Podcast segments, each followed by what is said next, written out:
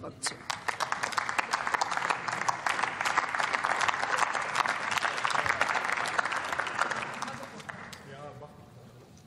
Sehr geehrte Frau Präsidentin, liebe Bundesbauministerin Clara Geiwitz, verehrte Kolleginnen und Kollegen!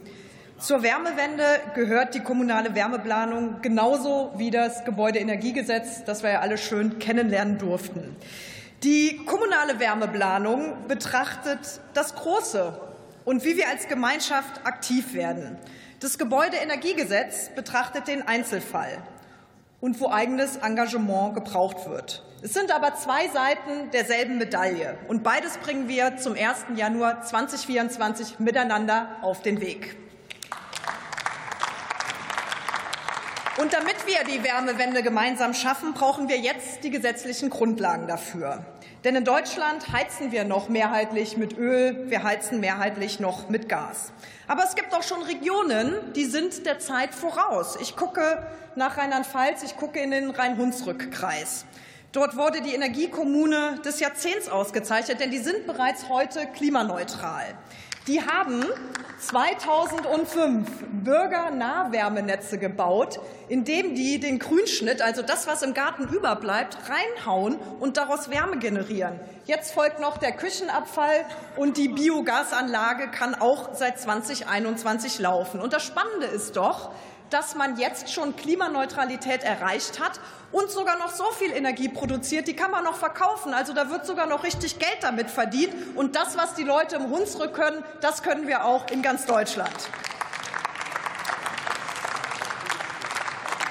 Und sehr geehrte Kollegen, auch gerne hier zu Rechten. Wir machen diese Wärmewende nicht nur aus vermeintlich ideologischen Gründen, sondern auch aus Wirtschaftlichkeit. Dänemark ist eben schon gefallen als Beispiel, und ich finde das auch sehr richtig.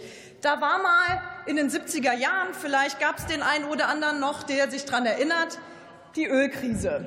Da hat man die Chance der Krise genutzt und gesagt, okay, wir lassen doch jetzt mal unsere Heizungen sein und wir machen uns doch jetzt schon auf den Weg mit einer kommunalen Wärmeplanung. Und das ganze Land in Dänemark ist schon zu zwei Drittel angeschlossen an Fernwärmenetze. Und im Vergleich zu Dänemark sind wir also nicht einsam voraus, sondern fast 50 Jahre zurück. Und deswegen ist es wichtig, dass wir heute anfangen.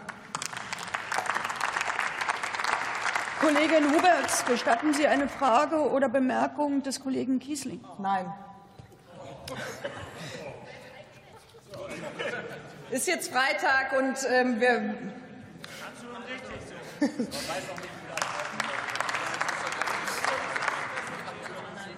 Die Wärmewende ist auch die sozial richtige Antwort auf die Energiekrise. Und das ist mir als Sozialdemokratin besonders wichtig. Denn fossiles Heizen wird in der Zukunft noch teurer.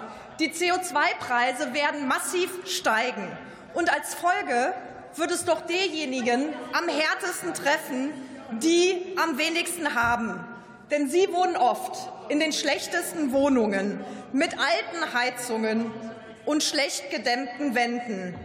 Deswegen ist das, was wir heute auf den Weg bringen, wirtschaftlich sinnvoll, richtiges Klima und sozial gerecht. Und einen Aspekt möchte ich noch aufgreifen. Die Kommunen lassen wir dabei nicht alleine. Wir werden sie finanziell unterstützen. Wir werden nicht das Thema einfach nur rüber delegieren, sondern das ist jetzt eine Gemeinschaftsaufgabe, vor der wir hier alle miteinander sind, diese Wärmewende. Und heute begeben wir uns alle auf den ersten Schritt. Und ich lade Sie herzlich ein, machen Sie doch mit.